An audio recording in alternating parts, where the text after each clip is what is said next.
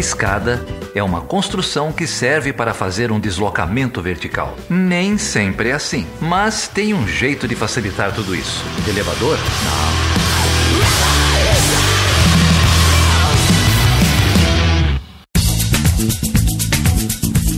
Seja bem-vindo e seja bem-vinda a mais uma edição do podcast Chutando a Escada.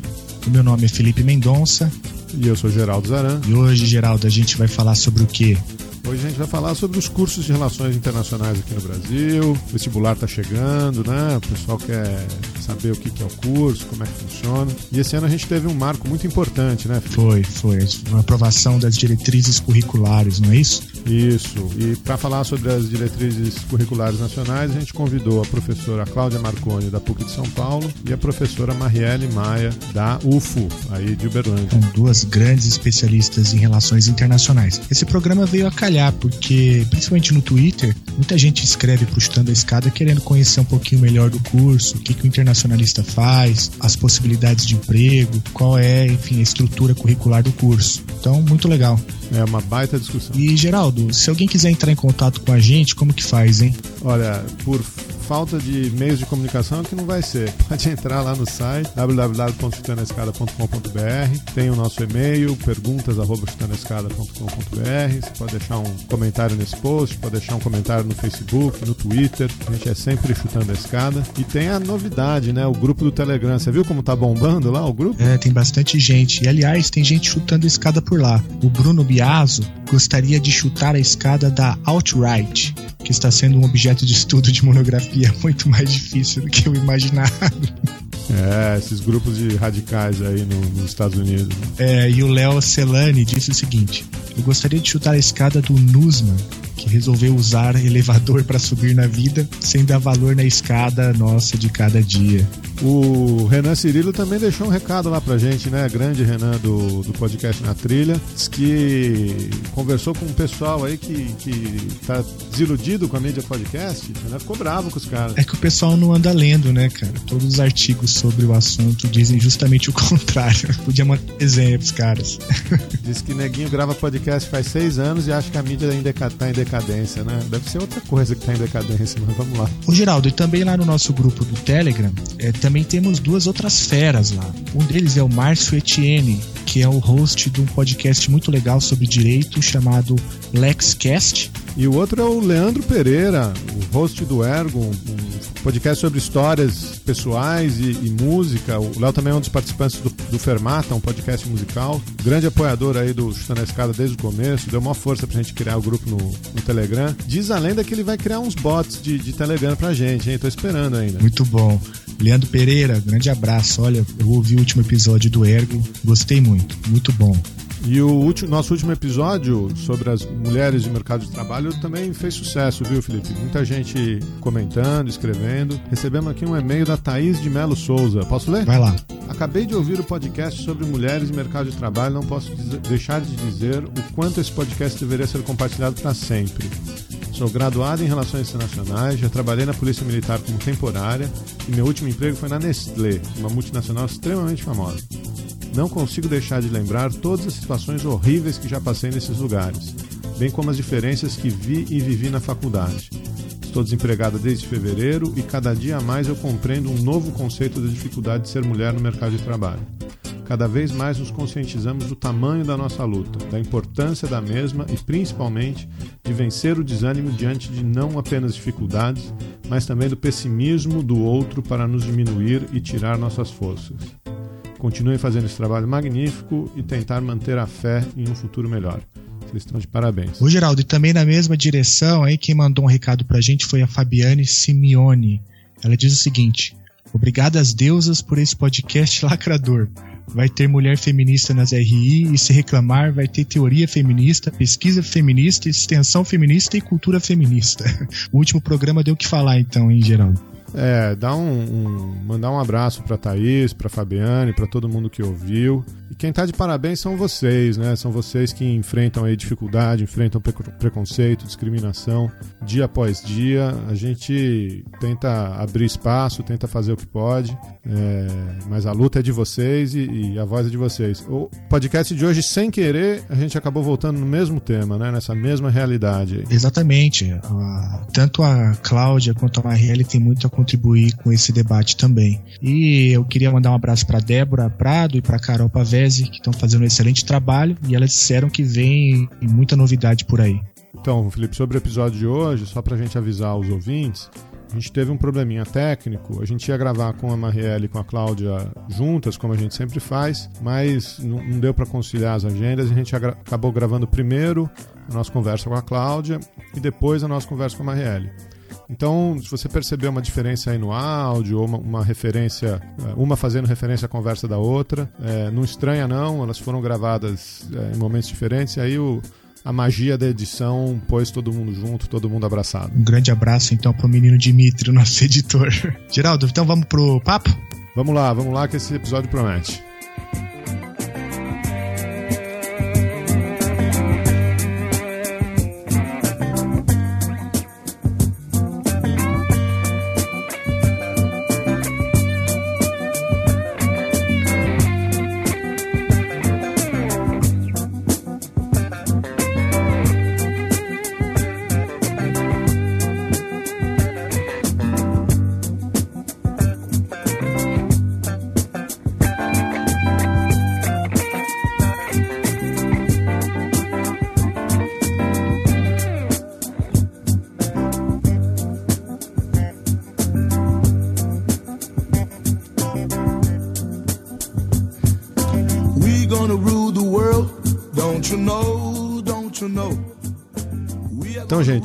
Aqui com a professora Cláudia Marconi, do Departamento de Relações Internacionais da PUC São Paulo. A Cláudia também é vice-coordenadora da graduação em Relações Internacionais lá na PUC e já trabalhou em, em várias universidades. Paulo já ajudou reformulação de curso, já ajudou confecção de provas do, do ENAD, tem uma, uma vasta experiência aí na, na, graduação em RI, além de toda a pesquisa que ela faz, claro, né? Então a gente queria trazer ela aqui para bater um papo sobre os cursos de RI, o cenário dessa área, né?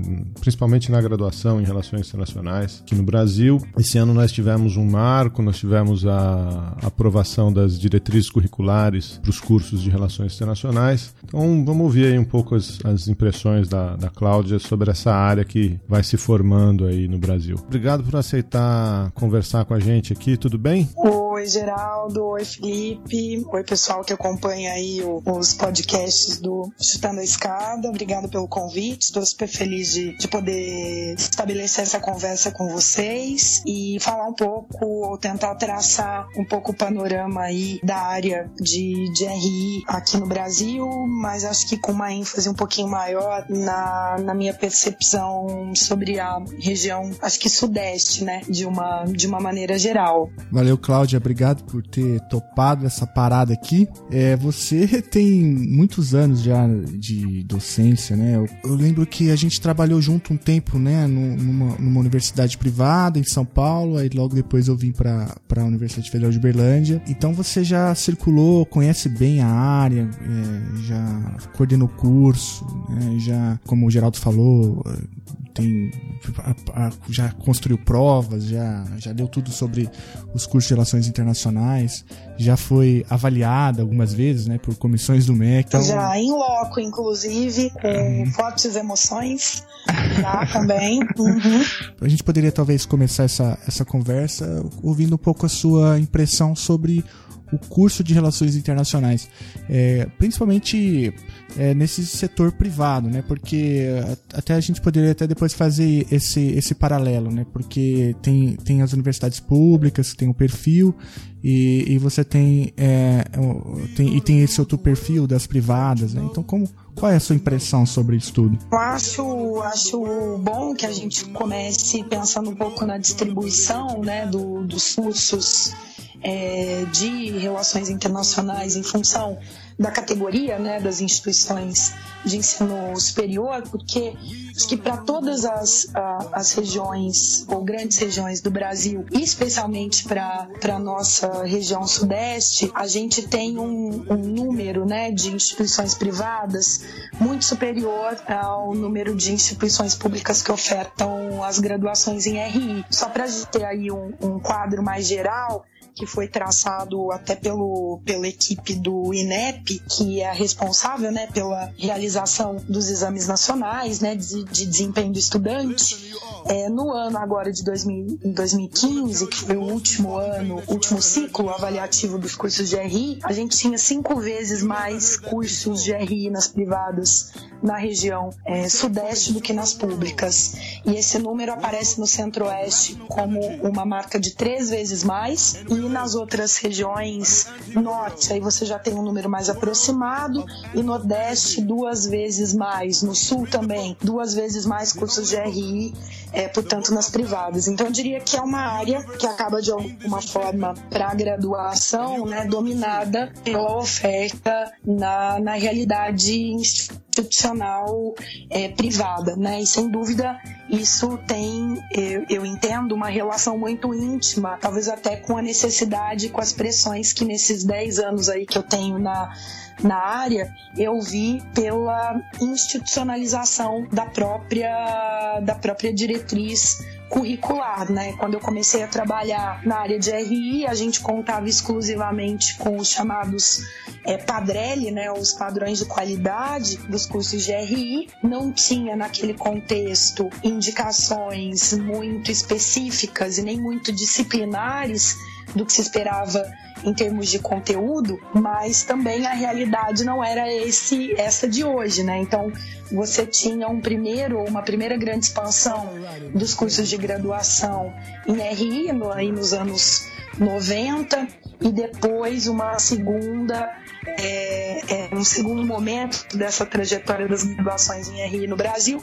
Eu acho que foi basicamente sinalizada pela abertura das graduações nas públicas, né, aqui de, de São Paulo. Mas eu entendo que essa, é, esse número, né, tão mais expressivo de cursos de RI nas privadas é o que tenha feito, de qualquer forma, com que a institucionalização das diretrizes curriculares viesse à tona, né? Como o Geraldo lembrou, a gente está falando, acho que de um ano que é especialmente importante pela aprovação da minuta de diretriz curricular né, nacional para graduação em RI. Não, e aí, na verdade, eu acho que é, havia também uma crença é, nesse, nesse, nesse período né, de, de, de crescimento aí dos cursos de RI, a gente deve estar falando de alguma coisa como 150 cursos né, hoje, é uma crença de que a, a área de RI era muito heterogênea. E acho que uma pergunta que se fazia era se a heterogeneidade era em função da ausência de diretrizes curriculares nacionais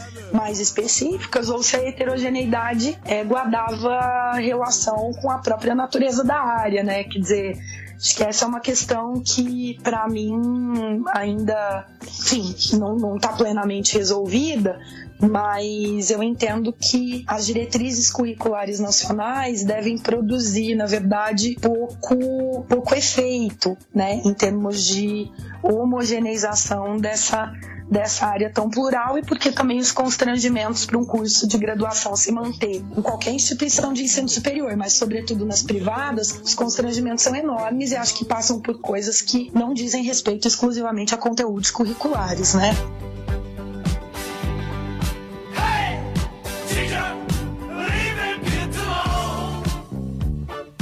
Geraldo, então a gente também recebe aqui a Marielle Maia, professora da Universidade Federal de Uberlândia. Tudo bem, Marielle? Tudo bem, Felipe, tudo bem, Geraldo. É um prazer estar aqui com vocês, chutando a escada. Você estava falando para a gente agora, fora do ar, um pouquinho sobre é, a expectativa da, do que seriam a, as diretrizes curriculares nacionais em relação à lei de diretrizes e bases, não é isso? Isso, eu estava é, fazendo um comentário que, a partir do que a, a Cláudia estava comentando sobre é, a expectativa em torno de que as diretrizes curriculares nacionais ela servisse de certa maneira para, enfim, permitir uma homogeneização, uma uniformização dos cursos. É, isso, claro, pensado é, de forma a, enfim, é, garantir a própria consolidação do campo de estudos, né? É, e é interessante é, refletir sobre isso, levando em consideração o espírito é, da lei, né, da lei de diretrizes e bases, que ela transforma a maneira de regulamentar os cursos superiores no Brasil. Antes, é, o que se buscava era exatamente isso, uma homogeneização. Né? Tanto que é, os padrões que eram propostos para os cursos superiores eram pensados a partir de currículos mínimos. Né? E a, a Lei de Diretrizes e Bases, quando ela estabelece é, as diretrizes curriculares nacionais em substituição ao que antes era o currículo mínimo, é, essa substituição ela é pensada de forma é, a garantir a flexibilidade para as instituições de ensino superior para pensar os seus cursos. Então, ela, a, a, o próprio espírito da lei é, não vai no sentido de homogeneização, muito pelo contrário. Né? Ele é, permite a flexibilização, é, permite que é, seja feita uma reflexão a, a, respeito de demandas de desenvolvimento regional e nacional, de é, potencialidades, peculiaridades, necessidades de uma clientela típica de determinadas regiões e é, avanços tanto na área do conhecimento quanto na própria carreira profissional. Então, foi é, a partir disso é, que foi pensada as diretrizes curriculares nacionais. Então, do meu ponto de vista, imaginar é, que as diretrizes elas sirvam para apoiar essa, essa uniformização ou é, que vá nesse sentido, que permita um caminho é, para isso, é, enfim, equivocado, porque vai é, de encontro, aliás, é, vai no caminho contrário né, do espírito da, da LDB. E é interessante é, que na eu pude participar do, do, das discussões bem no final né, da, é, sobre, sobre a instauração das diretrizes curriculares. Participei, inclusive, da audiência pública que foi foi realizada no Conselho Nacional de Educação, e muitas das falas é, colocavam de maneira muito forte essa expectativa, é, nessa essa vontade né, de que, de certa maneira, um currículo mínimo fosse estabelecido. É, e isso, enfim, não foi possível porque o próprio Conselho Nacional de Educação é, buscou adequar a proposta inicial da Associação Brasileira de Relações Internacionais ao espírito da LDB. Tanto que quem se lembra do primeiro documento apresentado pela, pela ABRE, ao final dele eh, era possível observar, inclusive, algumas propostas de disciplina. Isso sai é, da resolução final, e sai porque não cabe é, uma proposta é, nesse sentido, né, de estabelecer disciplinas, porque as diretrizes curriculares nacionais é, elas têm que ser pensadas a partir é, da flexibilização. A gente aqui na conversa com a Cláudia tinha um pouco chegado num diagnóstico de que as diretrizes não serviriam para padronizar os cursos. Na verdade, o que você está elucidando é que, sim, elas não servem para padronizar os cursos porque elas nunca é, foram pensadas dessa maneira, ou pelo menos a partir da, da lei de, de, de diretrizes e bases vigente, é, não é para isso que elas servem. É isso, né? É isso.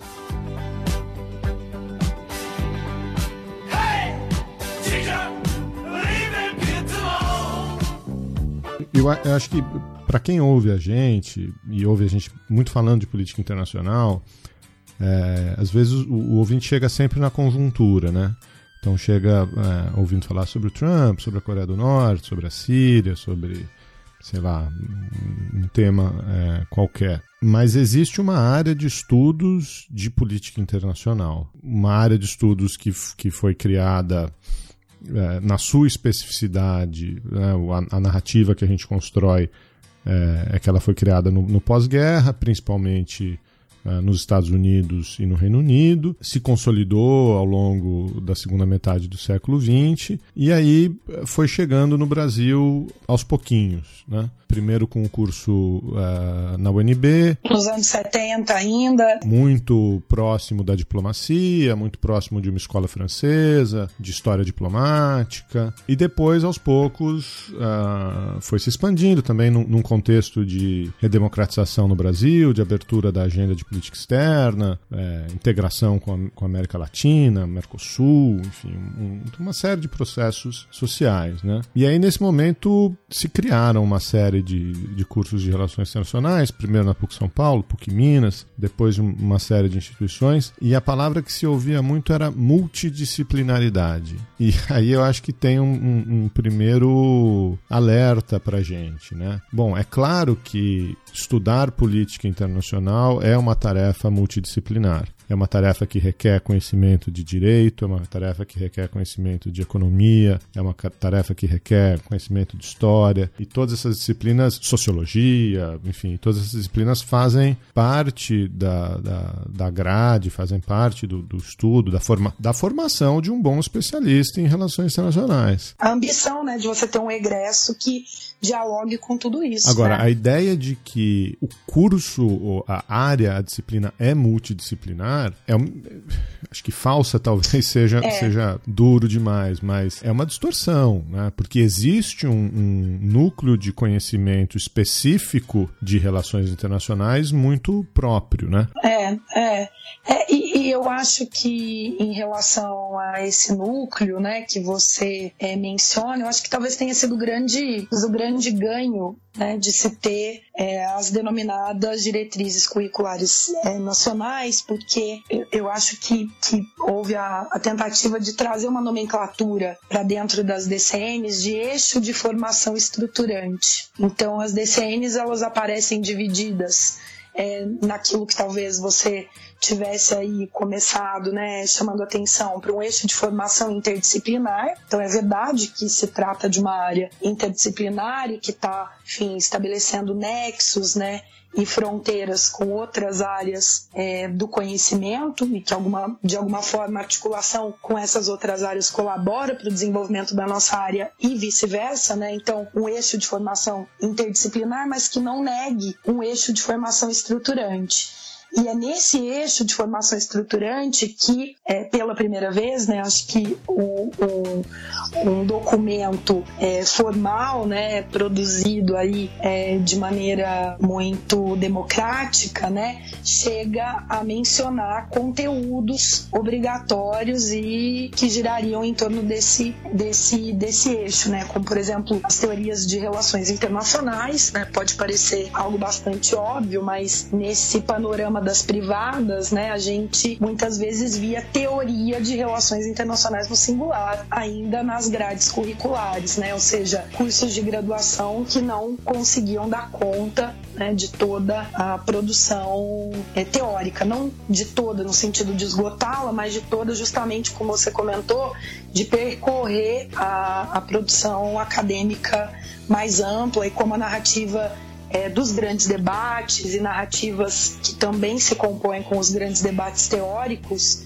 tinham se estabelecido, ou ainda segurança e conflitos internacionais, política externa, história das relações internacionais, instituições e regimes internacionais, economia política internacional, ou seja, esses eixos é, de formação é, estruturante aparecem pela primeira vez literalmente discriminados e com um senso de obrigatoriedade no documento que se intitula né, e foi aprovado como Diretrizes Curriculares Nacionais. Então a gente tinha uma heterogeneidade também em termos de, de relação com a interdisciplinariedade, ou seja, tinham cursos que tomavam uma espécie de licença poética exagerada para radicalizar essa interdisciplinariedade a ponto de perder de vista esse eixo estruturante que eu estou comentando aqui. E aí sim, no eixo de formação interdisciplinar, esse flerte e essa, enfim, às vezes uma relação até mais intensa com outras áreas é, do conhecimento tradicionalmente vinculadas aí às ciências humanas. É, então aparece ciências sociais, aparece os conteúdos do direito, da filosofia e da economia, ou seja, aí sim, né, pensar um, profissional que pudesse lidar com esse repertório e com esse embasamento de conteúdos para o próprio eixo de formação ali mais específico, mais estruturante, né? ou seja, a interdisciplinariedade como um recurso, né? como um subsídio para fortalecer também o eixo de formação estruturante que eu comentava.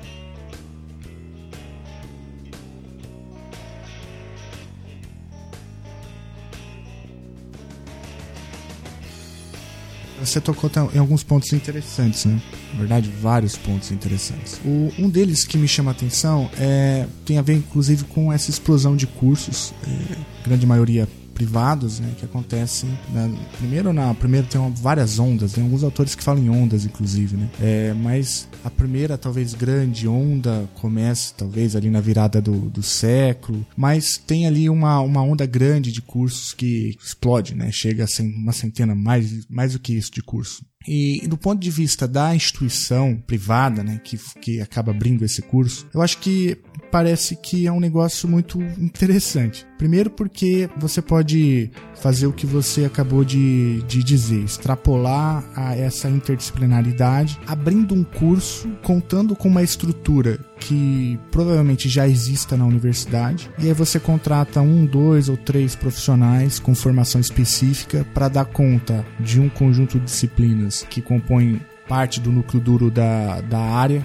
dialogando um pouco com o Geraldo falou, que existe, é, portanto, a, o conteúdo específico da área. E aí, mas aí fica um negócio muito interessante, porque você consegue, com pouca movimentação institucional, quase nenhum investimento em, em infraestrutura e com contratação de poucos profissionais, abrir um curso que tem uma demanda razoável. E aí, é, eu acho que isso ajuda a explicar, talvez, um pouco da explosão né, do, de, de abertura de cursos privados e também, talvez, um efeito colateral disso tenha sido justamente a ausência de um, talvez, de um grande de projeto comum que acabou desembocando nas diretrizes curriculares. Então, transformando essa minha fala em pergunta, né, é, como que você enxerga é, os cursos privados? Porque você acabou de fazer um comentário também bem interessante, né, de que talvez as diretrizes curriculares não tenham um impacto muito grande é, na maneira como os cursos é, já estão estruturados. Enfim, qual que é a sua leitura de é, os cursos, afinal de contas, né, os cursos privados, aqueles que você conhece, tem contato, é, eles terão que fazer uma adequação é, muito grande para poder fazer o enfrentamento desse núcleo duro do curso ou não?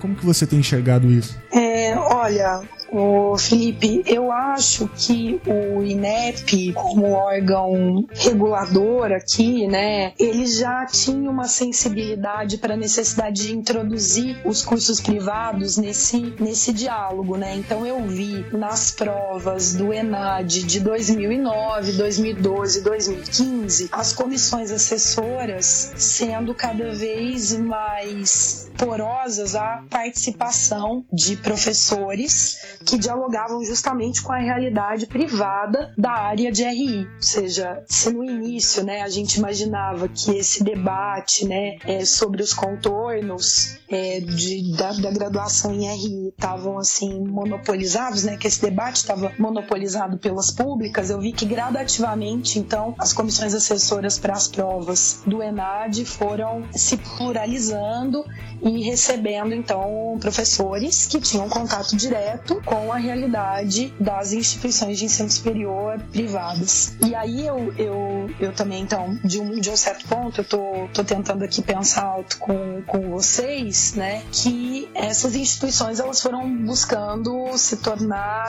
atores nessa agenda, né? Ou seja, eu não acho então que as diretrizes curriculares nacionais, tal como elas estão concebidas, elas imponham constrangimentos desconhecidos e impossíveis ou difíceis para essas instituições de ensino superior privadas que concentram um volume também né, de alunos bastante expressivo. É, de certa forma, acho que isso facilitou a antecipação desses desses cálculos. E acho também que as próprias provas do ENAD vão criando um lastro né, para essas instituições, esses cursos das privadas sobreviverem atendendo aos requisitos de qualidade impostos justamente pelo Ministério da Educação. O que eu também observei ao longo desses três grandes ciclos, e aí eu vou me ater exclusivamente a esse espaço né, de tempo aí 2009, 2012, 2015, é que o, os cursos das privadas foram aprendendo a fazer, né, na verdade os gestores né, foram aprendendo a usar a prova anterior como insumo para preparação para a próxima, justamente se blindando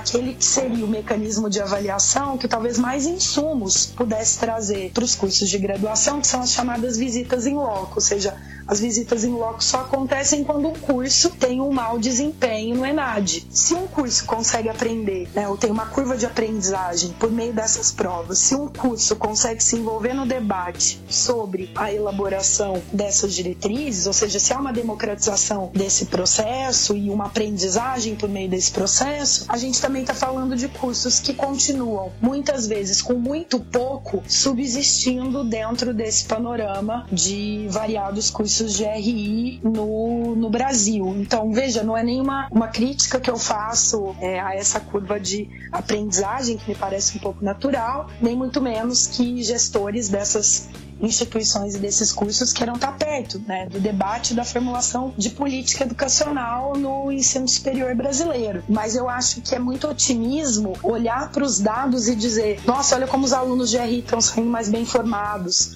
olha como do ano de 2009 para 2012 para 2015, os alunos concluintes que fazem as provas do ENAD vão melhor. Eu acho que esse otimismo ele não revela um investimento mais extensivo na própria área por parte do conjunto mais expressivo de cursos das privadas sobre as quais a gente está falando aqui.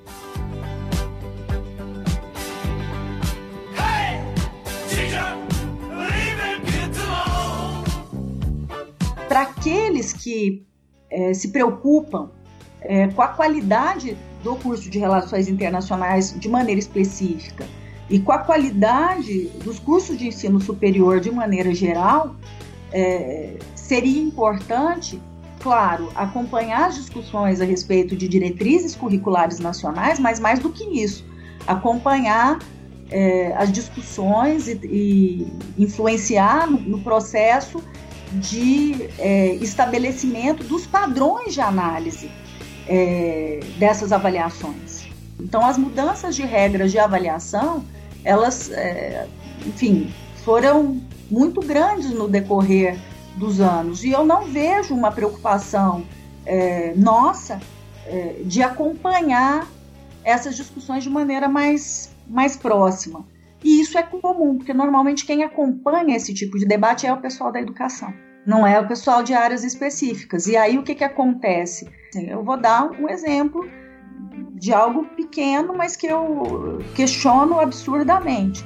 Existe uma uma regra, na, um, um requisito de avaliação dos cursos superiores é, que diz o seguinte: um dos aspectos que, que, que tem uma nota considerável, que tem um peso considerável na avaliação dos cursos, é a análise da biblioteca e da bibliografia dos cursos. É, na análise de biblioteca, o que, que se verifica? É, é, é observado, por exemplo, no plano das disciplinas, as ementas e a bibliografia básica e a bibliografia complementar indicada. Quando o projeto político-pedagógico é apresentado para o comitê avaliador, ele verifica as obras que estão é, indicadas na bibliografia básica, por exemplo, e ele tem que ver se existe uma quantidade X de bibliografia básica para a quantidade de vagas abertas pela instituição.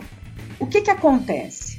A biblioteca gasta horrores na compra de um único exemplar é, uhum. de uma mesma obra, e essa é porque ela tem que atender X vagas de alunos.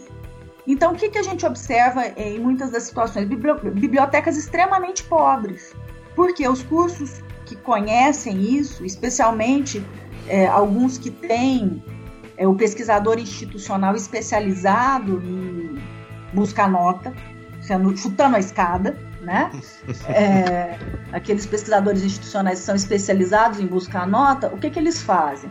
Eles, por exemplo, escolhem alguns manuais de teoria das relações internacionais e aquele manual ele é comprado numa quantidade absurda, por exemplo, 50 exemplares é, de um mesmo manual, e o manual entra como bibliografia básica da disciplina de Introdução ao Estudo das Relações Internacionais, Teoria 1, Teoria 2, Segurança Internacional, Instituições Internacionais, e aí você consegue é, aquele número de exemplares por vaga, mas você tem uma biblioteca extremamente pobre. Eu acho que você adiantou uma, uma pergunta que eu ia fazer.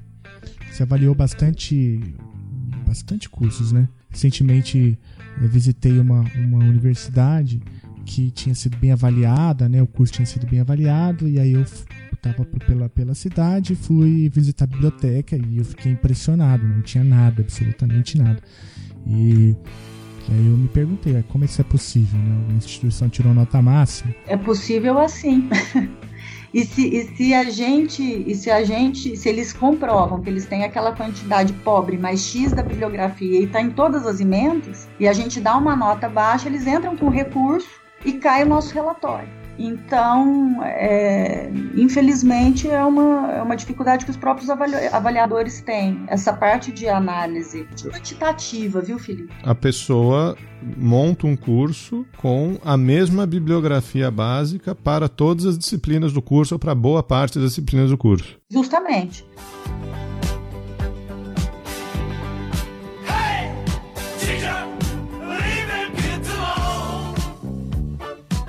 Voltando um pouco no, nos comentários que a gente fez é, antes sobre a, a, constituição da área, eu acho que tem, tem um, um, alguns elementos importantes aí. Por exemplo, nessa grande expansão do, de meados dos anos 90, começo dos anos 2000, é, você tinha um, um, elemento claro, né? Que as universidades utilizaram aí esse procedimento que o, que o Felipe descreveu, com pouco arranjo institucional, começaram a criar novos cursos. Agora, isso não foi feito só nas privadas, isso também foi foi feito nas públicas, né? E aí eu acho que tem um elemento é, marcante que, que é o seguinte: a gente não tinha quadros.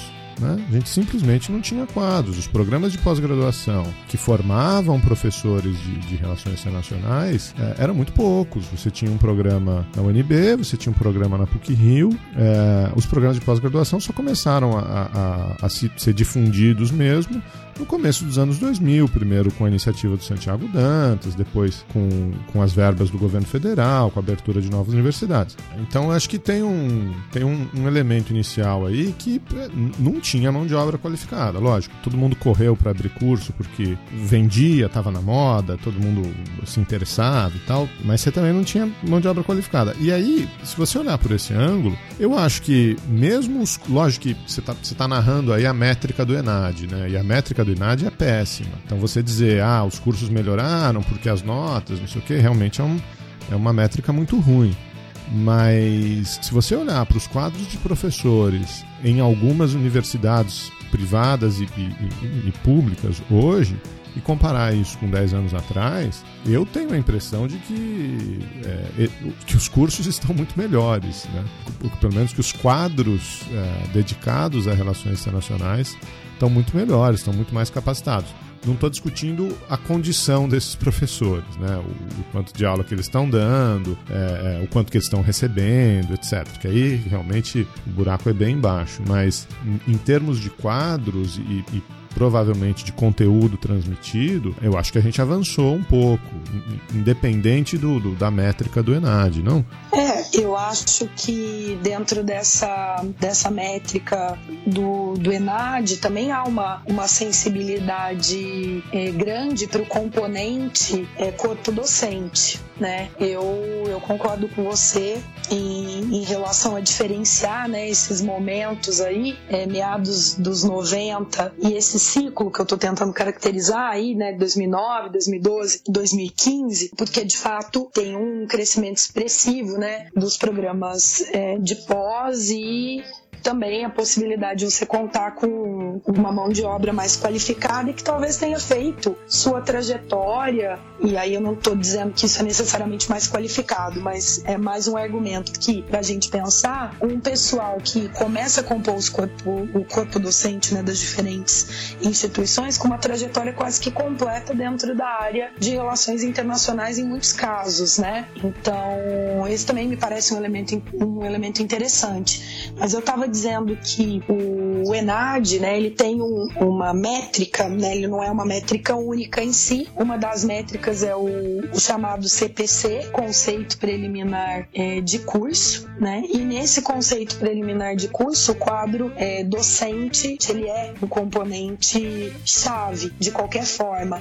E aí eu acho que as públicas, e por menos que a gente queira, é, eu estou até tentando aqui verificar o percentual, ali tem um peso, é uma dimensão que conta em 30% para a nota final que um curso vai receber, né? Corpo docente. E aí, infelizmente, olhando para as públicas, elas têm algumas, felizmente, na verdade, né? Elas têm algumas vantagens, porque uhum. você tem uma proporção é, de doutores e de regime de trabalho que compõe esse indicador é muito mais expressivo. Então, uhum. eu, eu continuo achando que por melhor formados e talvez por mais conectados em termos de trajetória que o corpo de professores que foi assumindo né, esses cursos nesse, nesse boom mais intenso dos anos 2000 seja, eu não acho que a condição realmente de trabalho, eu, eu tendo a achar que a condição de trabalho ela desempenha um papel fundamental aí. E aí você não tem necessariamente essas instituições investindo mais na contratação de professores doutores, ou você também não tem é, mais investimento na conversão desses professores em professores de dedicação exclusiva. Então eu acho que até essa pluralização da oferta, ou esse crescimento da oferta de, de professores, criou ainda mais margem para as instituições de ensino superior privadas, e acho que em RI isso também é uma realidade, seguirem contratando uma, uma mão de obra menos especializada a um valor de hora-aula quase indigno, né? Em alguns casos. E, e aí, acho que no resultado, no, no, no, no resultado do ENAD, isso fica muito evidente. Então, as, pelo fato de corpo docente compor 30% do conceito preliminar de um curso de RI, as públicas acabam tendo é, larga vantagem, independente do quanto disso se converta em percepção discente sobre a qualidade do próprio curso ou quanto disso guarda relação com a organização didático-pedagógica. Eu não, não saberia fazer essa, essa relação, mas eu, eu iria um pouco por aí. Eu acho que tem uma, uma gordura ainda para as privadas queimarem, porque você tem muita gente buscando experiência profissional no mercado mais competitivo, né, em linhas gerais. Falar que a gente volta naquele seu comentário de que as diretrizes curriculares não devem alterar esse quadro. Né? É, eu realmente não, eu não sou muito otimista em relação a isso. Eu acho que na verdade o que a gente tem é majoritariamente um perfil é, generalista de cursos de graduação, mesmo que esses cursos usem certas especificidades para se tornarem mais atraentes aos olhos de alunos que buscam a, a área, né, ou potenciais alunos da área. Então, o que se tem é um perfil muito generalista e eu não acho que as DCNs elas são o, um, enfim, um antídoto para isso, né? Eu acho que isso envolveria talvez algo que, que, que o Felipe é, chegou a a apontar, e você, Geraldo, também reforçou um pouco da ausência de um, de um projeto de área, né? E acho que é até importante que esse debate sobre as DCNs, por exemplo, tenha aparecido no âmbito da ABRE, né? Da Associação Brasileira de RI, porque de alguma forma é, a gente precisa desses espaços em que essa, essa comunidade, né, é, de RI é, discuta, né, um pouco o, o sentido da o sentido e a direção da própria área dizer, mas acho que as diretrizes curriculares nacionais em si não, mas o debate ou o diálogo que é que foi ensejado, seja a partir da ideia de se ter as diretrizes durante a, a, feitura, a confecção delas e agora posteriori, acho que isso pode em alguma medida trazer essa preocupação sobre, acho que ganhos um pouco mais absolutos é, para a área de RI a partir do Brasil.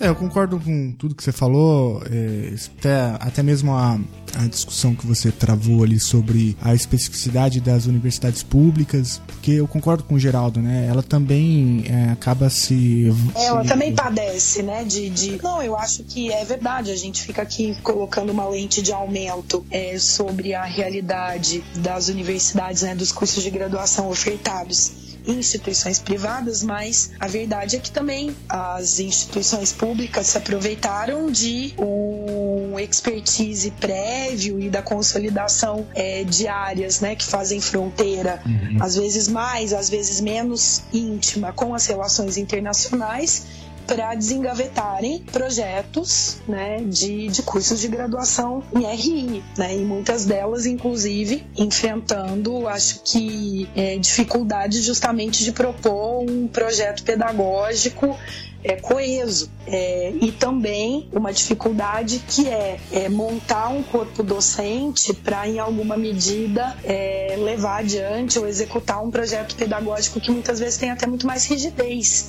Né? Acho que uma coisa para a gente pensar é que, na realidade de uma privada, alterações de projetos pedagógicos curriculares são muito mais facilitadas, dependem é, de muito menos constrangimentos institucionais, né? porque as instâncias deliberativas, no geral, são muito mais pro forma. Dentro de uma instituição pública, você tem uma inércia, portanto, institucional muito maior. Muitas vezes você vai ter que levar adiante um projeto pedagógico que foi concebido é, de maneira um pouco ad hoc, um pouco descolado até do próprio corpo docente que vai sendo é, gradativamente composto e fazer uma reforma desse projeto pedagógico é algo que pode tomar aí um ciclo muito mais longo. Exatamente. Eu acho que e isso ajuda a, a, talvez o ouvinte a entender porque os cursos de relações internacionais têm características, assim, às vezes um pouco diferentes, ou ênfases diferentes. Né? No caso aqui da Federal de Uberlândia, ele nasce dentro do Instituto de Economia, como a gente já falou aqui em programas anteriores.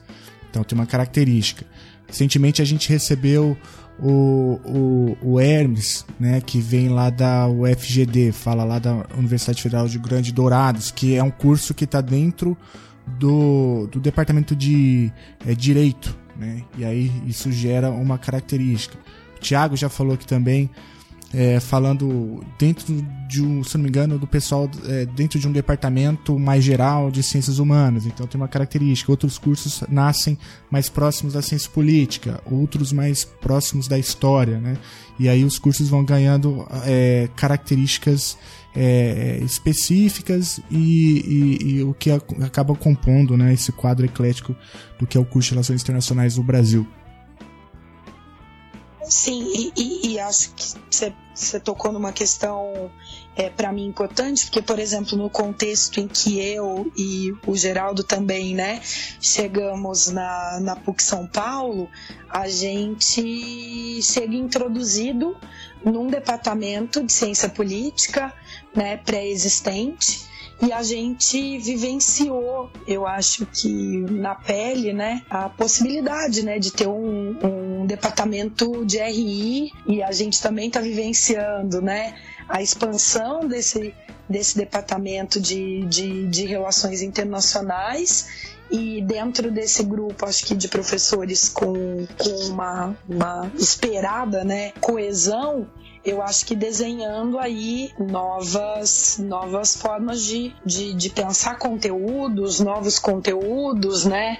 É um projeto pedagógico um pouco mais arrojado. Eu acho que um ponto muito importante, e enfim, eu, eu entendo isso como é, graduada em RI, agora como professora da área, é que existe um momento dentro dessa experiência na graduação do aluno de RI para ele traçar uma, uma trajetória dele, né? Justamente por aquilo que a gente dizia, né? De ser uma área, é, por vezes, assumidamente muito, muito heterogênea, mas ao mesmo tempo com essa pecha, né? Genera, generalista, eu acho que os alunos eles precisam ser convidados a pensar em suas trajetórias. E aí a gente conseguiu, na última reforma curricular, uma coisa que eu vejo agora como um grande ganho, tendo a primeira turma já formada, né? Se formando agora nesse novo currículo, que é um ano e meio praticamente da graduação, o último ano e meio, para o aluno traçar a sua, sua grade por meio de optativas, né?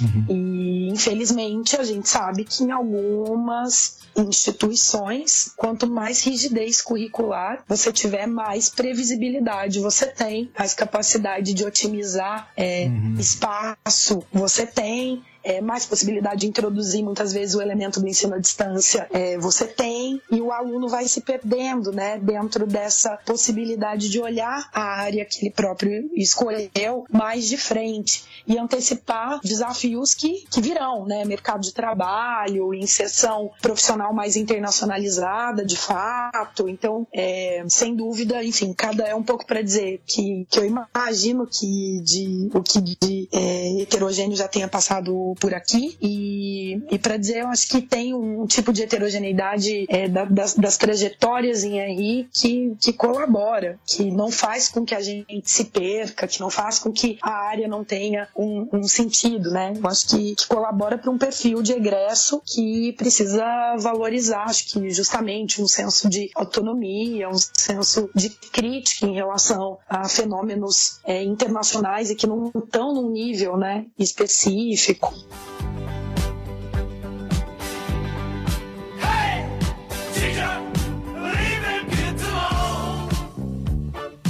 Mas você mencionou aí o, o, o perfil do egresso, né? É, a gente já falou bastante sobre os cursos, sobre a estrutura curricular, sobre as questões. É, mas o que, que você vê aí da sua experiência própria, pautado nos resultados dessa pesquisa, como perfil do, do egresso de relações internacionais, né? do, do, do, aluno de graduação que se forma, que vai para o mercado de trabalho? Como é que a gente mapeia isso, mais ou menos? Olha, é, eu acho que é, o perfil do, do, do egresso tem é uma ambição, acho que muito grande a gente tentar aqui, é, talvez sintetizar isso, mas eu, eu diria que é um, um, um, um egresso com uma capacidade, com um conjunto de habilidades, com um conjunto de competências, né, que precisam se traduzir desde em uma, um, um senso crítico um pouco mais aguçado, uma capacidade de transcender né, a ideia de níveis de análise estanques para pensar o fenômeno do internacional. Eu acho que um egresso capaz de perceber é, cada vez mais né, sobreposições de, de áreas temáticas e de agendas internacionais, então é, um egresso capaz de fazer conexões né, entre, entre temas ou o que chamamos aí de, de issue areas, né, meio ambiente, direitos humanos, comércio. Acho que um egresso minimamente capaz de traçar alguns cenários né, envolvendo percepção de risco, é, de ameaças potenciais de, de internacionalização é, de mercado e de uma maneira geral eu acho que um egresso preocupado com o próprio desenvolvimento acadêmico dessa área e de uma área ou dessa área a partir do, do Brasil, né? Então um egresso que tem um compromisso, acho que ético político, né, com a própria área escolhida a partir desse lugar, né? Que é Brasil, que é América Latina, que é ainda um, um, um lugar de um conjunto aí de, de subalternidades ou de é, narrativas né, periféricas e, e, que ao mesmo tempo vai conviver, eu imagino e suponho, né, durante boa parte da sua, da sua graduação com, com conceitos, com arcabouços teóricos, com realidades institucionais que durante é, longo tempo, né, foram construídas, acho que então intelectualmente na prática, por lugares e por espaços um pouco mais mainstream, né? Então, acho que um egresso que reconheça o lugar de onde ele vem e como essa área merece pode ser construída a partir desse lugar também importa. Para além dessas competências e habilidades mais gerais que eu, que eu comentei. Será que esse egresso existe, Felipe? Olha, tomara que sim. A gente tem que trabalhar todo dia, eu acho que mirando ele. e eu acho que é uma maneira também da gente ressignificar o nosso próprio trabalho como professor, né? Porque o ensino, acho que das, dos três grandes eixos de uma, de uma, univers, né, de uma universidade, é, né, pensando em ensino, pesquisa e extensão, acho que o ensino é, é aquele que nos exige né, mais, mais cotidianamente. Né? Então, se você não tiver um egresso quase como um tipo ideal né, na, sua, na, na sua frente, o trabalho ficou um pouco sem sentido. Né? Eu sou apenas um rapaz latino-americano sem dinheiro no banco, sem parentes importantes e vindo do interior. Mas trago de cabeça uma canção do rádio em que um antigo compositor baiano me dizia: tudo é divino, tudo é maravilhoso. Mas, ô, Cláudia, eu acho que esse programa especificamente, a gente vai ter alguns ouvintes que pensam em fazer o curso de Relações Internacionais. Né? A gente está próximo ali do Enem, então, eu imagino que o, os estudantes estão pensando agora quais opções vão colocar em breve no vestibular e, e, eu acho que então a gente pode ter gente ouvindo querendo entender um pouco melhor o que, que é o curso. Você acabou de fazer também aí um, uma, uma descrição sobre o, o perfil né, do, do, do, egresso.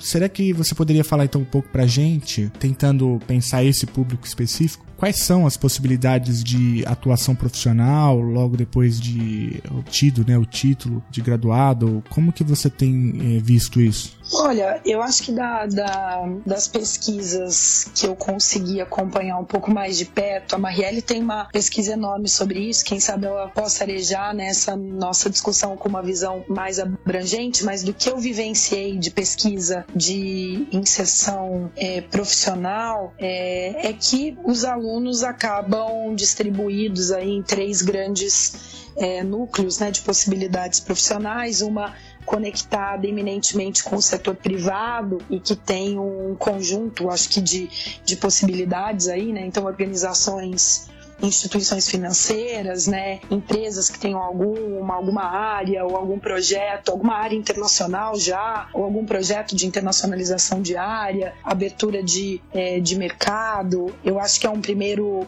um primeiro nicho. Acho que a gente tem um nicho também importante que é o de absorção dos alunos pelas, pelas burocracias né, vinculadas ao Estado, é, no, no âmbito do município, no âmbito do próprio governo do, do Estado e aí um pouco mais remotamente, acho que no sentido da graduação, é, ou pelo menos da nossa realidade aqui, é de São Paulo, governo federal, né? Então, várias burocracias né, de Estado estão é, aí, é, governa, burocracias governamentais estão tão preocupadas em trazer uma perspectiva internacional para suas agendas, né? Então, a agenda, por exemplo, da mobilidade urbana, a agenda do meio ambiente, a agenda da cidadania. Acho que o internacional aparece muito agregado aí. Um, e um, uma terceira inserção, acho que valeria destacar o terceiro setor. Acho que muitos alunos tão, conseguem, né? Muitas alunas conseguem inserção em organizações da sociedade civil ou trabalham com plataformas e coalizões de, de organizações que têm pautas específicas ou que reivindicam a, a emergência e a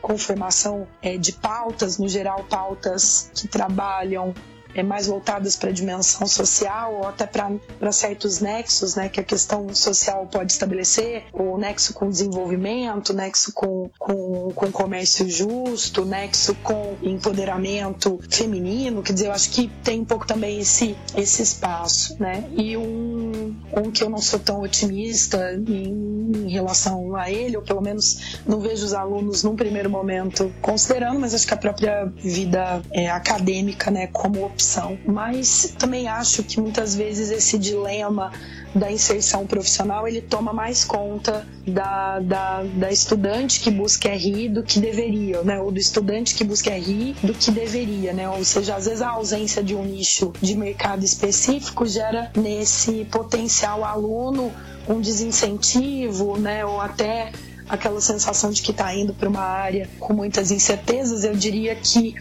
é, o que eu vejo é o contrário, né? Acho que nas pesquisas de egressos que eu tive contato, os alunos é, têm uma, uma, uma trajetória profissional é interessante. Eu acho que a possibilidade de você remontar sua trajetória profissional numa área como a nossa é enorme. As chances de você tá numa área em que aquilo que você vai fazer daqui a 10 anos, né, tá muito mais na tua mão do que numa, numa demanda pronta ou pré-estabelecida, né, pelo mercado. É algo que para mim sempre foi muito valioso e normalmente eu me surpreendo muito com que com aquilo no que os, as minhas alunas e os meus alunos acabam se tornando, né, e não simplesmente fazendo profissionalmente. Então, é um pouco por aí que eu vejo a questão da inserção profissional.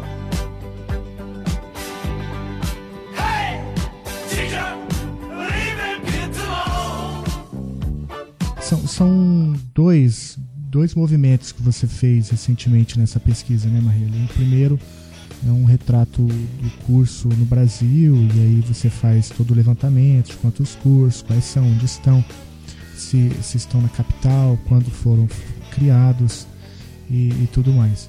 E aí tem uma outra, um, um outro movimento que tem a ver com os egressos, né? E eu, eu queria focar nessa segunda, nessa segunda parte sobre os egressos. Ô Felipe, antes, antes de você continuar, diga. Vamos explicar o que, que é um egresso, porque a gente fa ficou falando egresso, egresso, egresso na conversa com a, com a Cláudia. Eu não, eu não sei se todo mundo entende o que, que é um egresso, né? É um ex-aluno. É simples assim.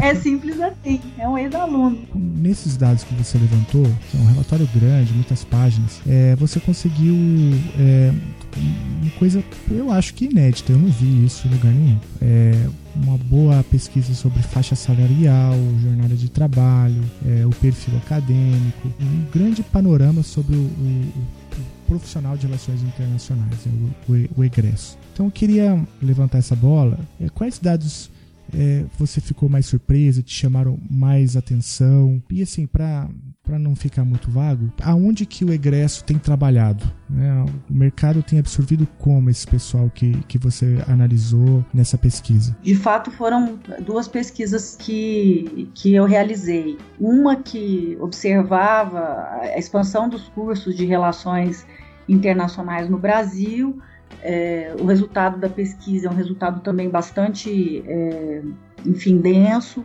um relatório de muitas páginas, a partir do acesso aos projetos pedagógicos, político-pedagógicos dos cursos de relações internacionais. Então, esse resultado ele é interessante na medida em que, é, para além dos números da expansão, ele traz também características gerais é, dos cursos que são oferecidos hoje não é o foco da sua pergunta, mas eu estou comentando isso porque é, esse estudo ele está disponível na, na internet, na página do Conselho Nacional de Educação para o Público. É, o produto 1, que é o panorama dos cursos de relações internacionais no Brasil, o cenário dos cursos de relações internacionais no Brasil, o produto 2, que é dessa pesquisa de egressos. No produto 1, vocês teriam como é, também é, ter informações para escolher o curso, né? Ou pelo menos para, é, enfim, né, balizar aquilo que é importante, que é necessário, que deveria ser contemplado por algumas grades curriculares que não são, ou que é, é podem, a partir de agora, estar contemplados, né? É, no que se refere ao, ao produto 2, que é, foi uma, uma análise é, a respeito do perfil dos egressos dos cursos de Relações Internacionais do Brasil. Portanto, o perfil dos ex-alunos dos cursos de Relações Internacionais, aqueles que participaram dos ENADES 2009, 2012 e 2015. Por que esse recorte dos ENADES? Né? é, porque nós precisamos, precisávamos fazer uma pesquisa com amostra. E para fazer uma pesquisa é, de, de, amostra, nós tínhamos que ter alguns parâmetros. Então, a escolha do ENAD nos permitia fazer algumas é, inferências com relação à população é, que se forma né, nos cursos de relações internacionais no Brasil, no Brasil as características é, mais é, gerais da população, sexo, cor, né, enfim.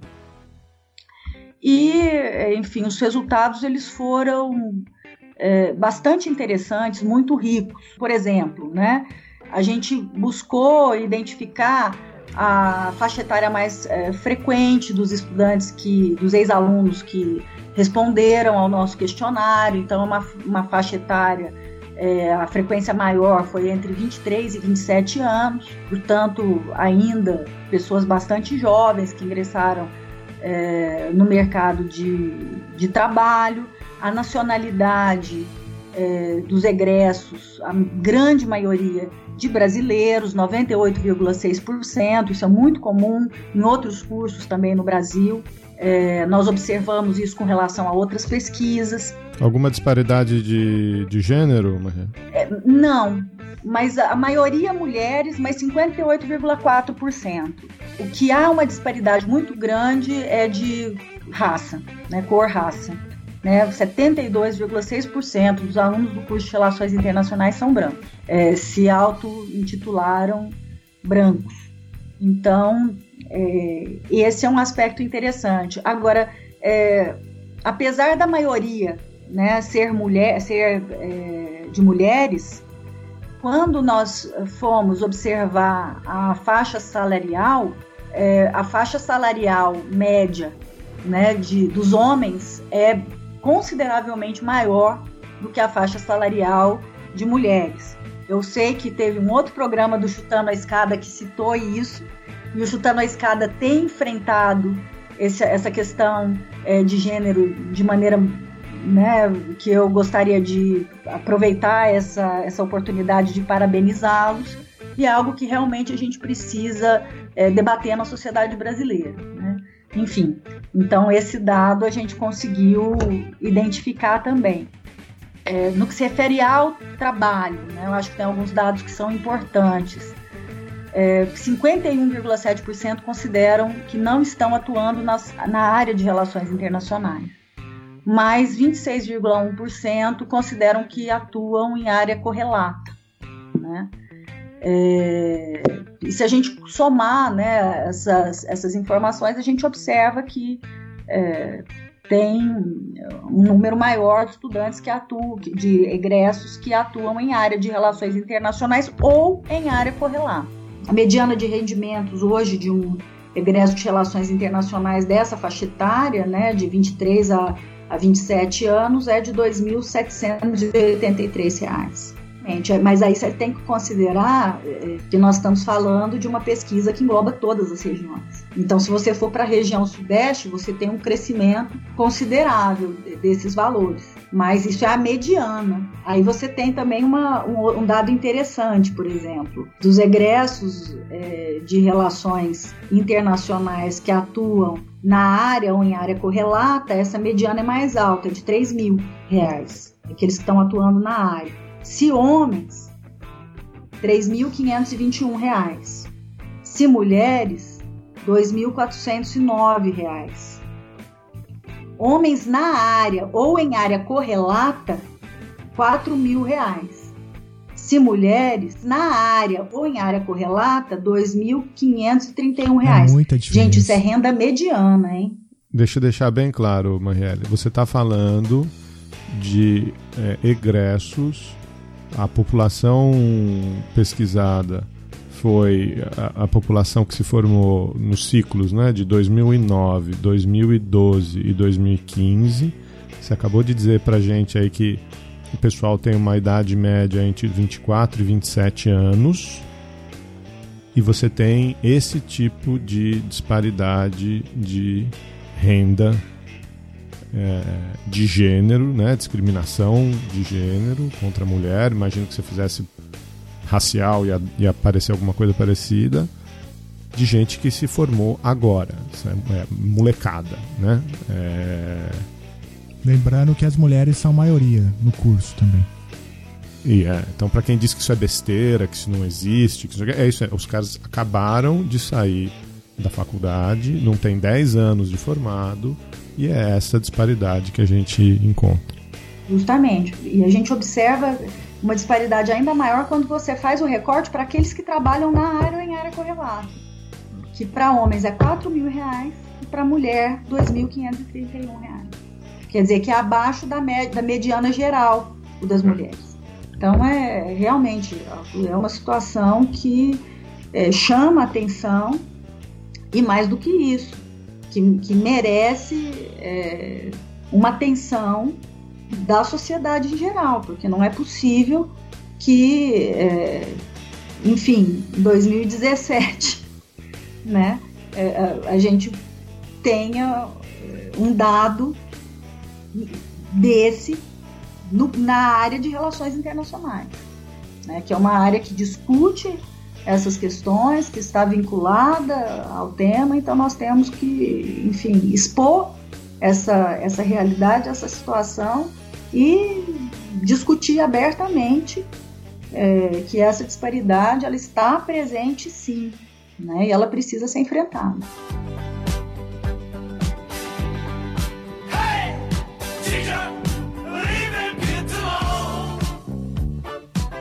Marielle, eu, a, gente, a gente falou bastante aqui sobre a diretriz. Eu acho que por, até agora a gente fez um debate bem interno né, sobre a área de relações internacionais. Um debate nosso.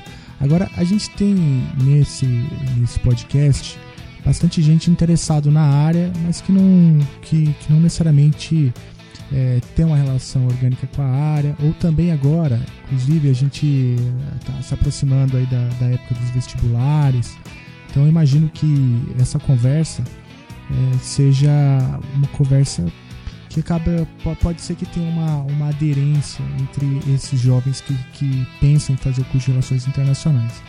Então, ah, eu queria te provocar no seguinte sentido: você, é, desde que eu te conheço, já são alguns anos, né?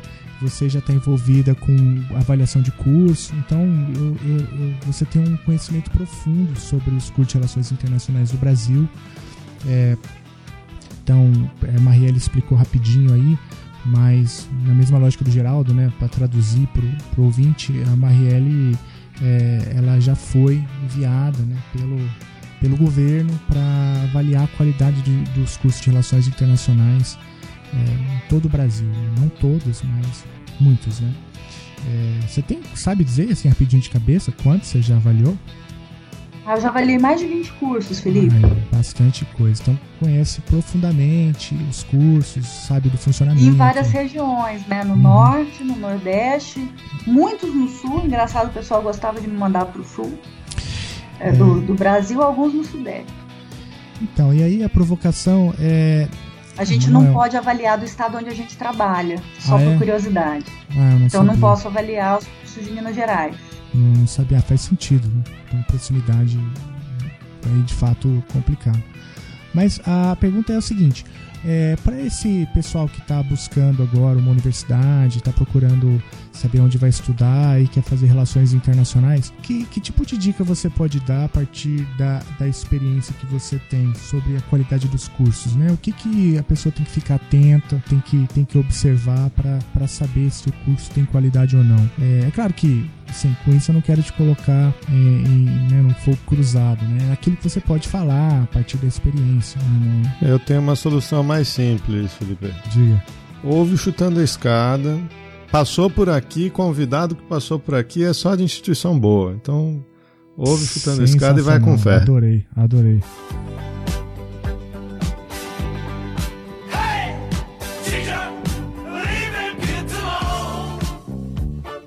Vamos, vamos para a pergunta derradeira, ou Geraldo? Vamos. Você quer acrescentar alguma coisa? Vamos, não, não, não. Vamos lá. Então, que, que é a pergunta derradeira?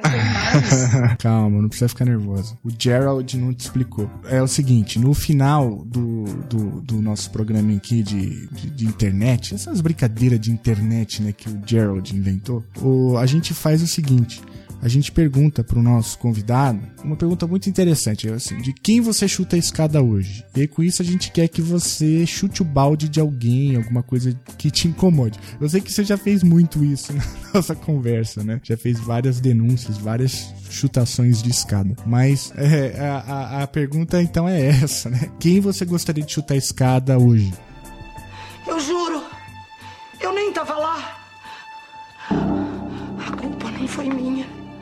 Foi dela. Essa maldita escada que derrubou a minha amiga.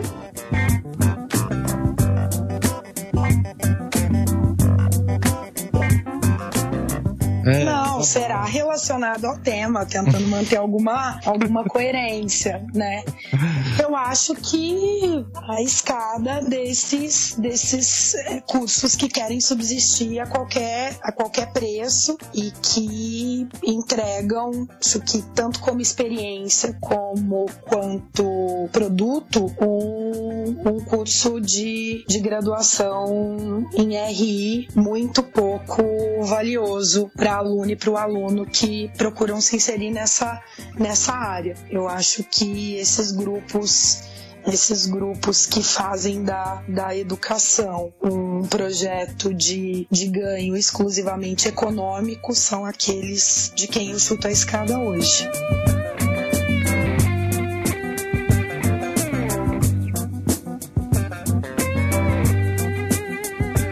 Cláudia, muito obrigado, Nossa, viu? Muito legal. A gente Foi muito legal. gostou demais de contar. Obrigada aí. a vocês, tá? Obrigada pelo papo, foi ótimo. É engraçado que tem reflexo que a gente também só faz quando conversa, né? Então eu agradeço demais que tenha tido esse espaço pra gente falar.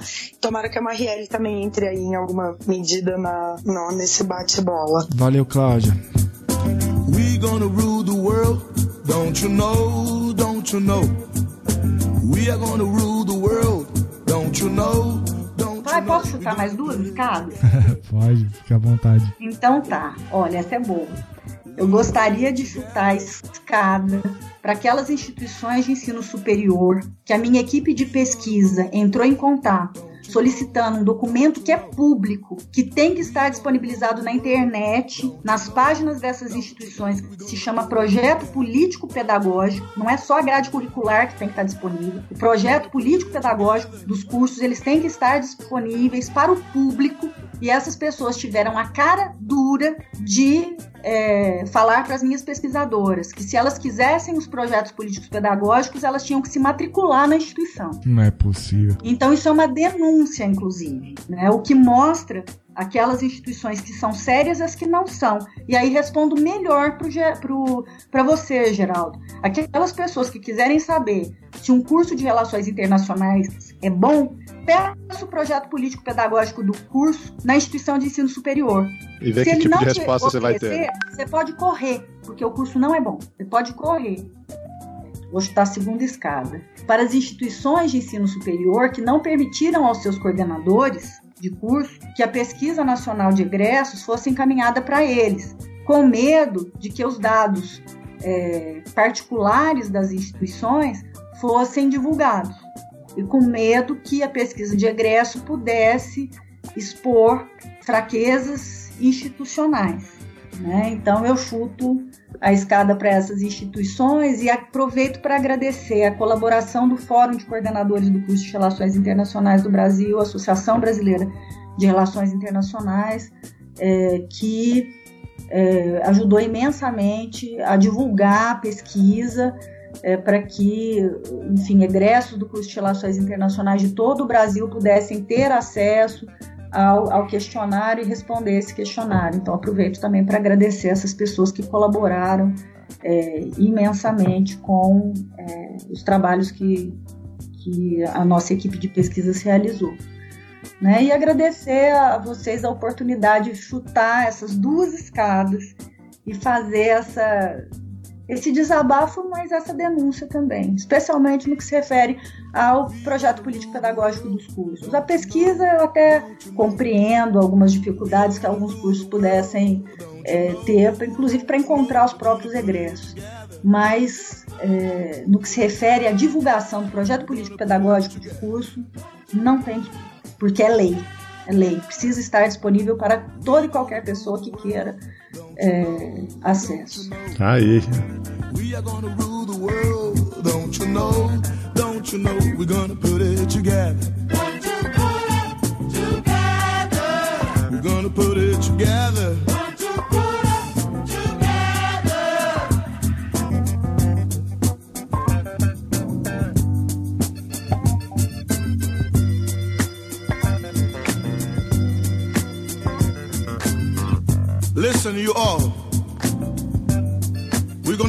The most important thing that you ever heard in your life. You never heard that before. We came from a super world, world of rational energy. And we live on the anti-world, world of animals' energy. Read the book, the only book, the book of God universe in disenchantment, and you're gonna know the truth.